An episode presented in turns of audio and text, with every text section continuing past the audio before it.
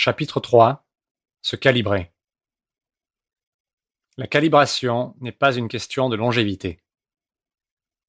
La recherche de robustesse nous amène à étudier la longévité, ce qui représente la capacité de faire face aux perturbations que la vie comporte parfois. Cette transition pose une question. Est-ce que vivre longtemps est un but en soi?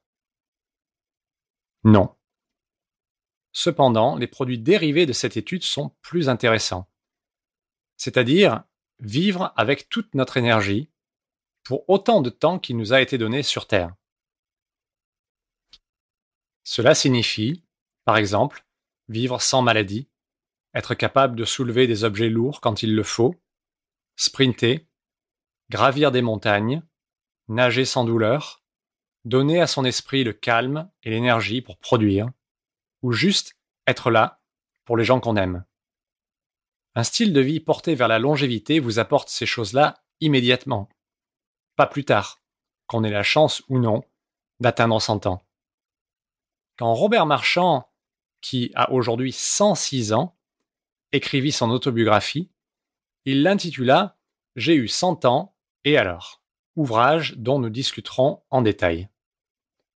Sa longévité indique qu'il évita les maladies mais son histoire est plus importante.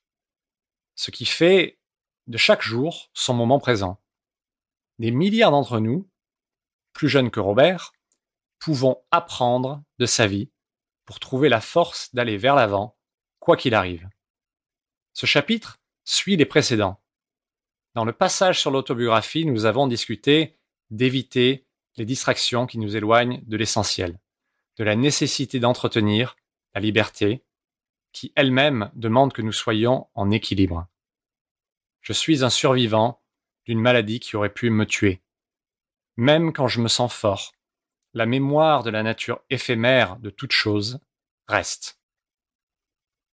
Enzo Ferrari, fondateur de la marque Ferrari, disait Pour finir premier, il faut d'abord finir. C'est le cas pour tout projet. La puissance d'exister demande l'action dans l'immédiat et vers le but que vous vous fixez. Philosophiquement, l'étude de la longévité cherche à éviter l'anti-longévité. C'est un but distinct de vouloir vivre le plus longtemps possible. À la fin du chapitre précédent, c'est une définition duale du risque qui a émergé. Si nous pouvons diminuer les risques qui n'en valent pas la peine, nous pouvons investir cette énergie vers les risques qui ont un sens. Le temps passe en sens unique. On doit l'utiliser avec cœur et esprit. Nietzsche inventa une métaphore pour agir avec le cœur ou la raison, utilisant les dieux grecs mythologiques Apollon et Dionysos. Apollon représente l'ordre, le calme, l'équilibre et la calibration qui les rend possibles. Apollon, hypochondriaque.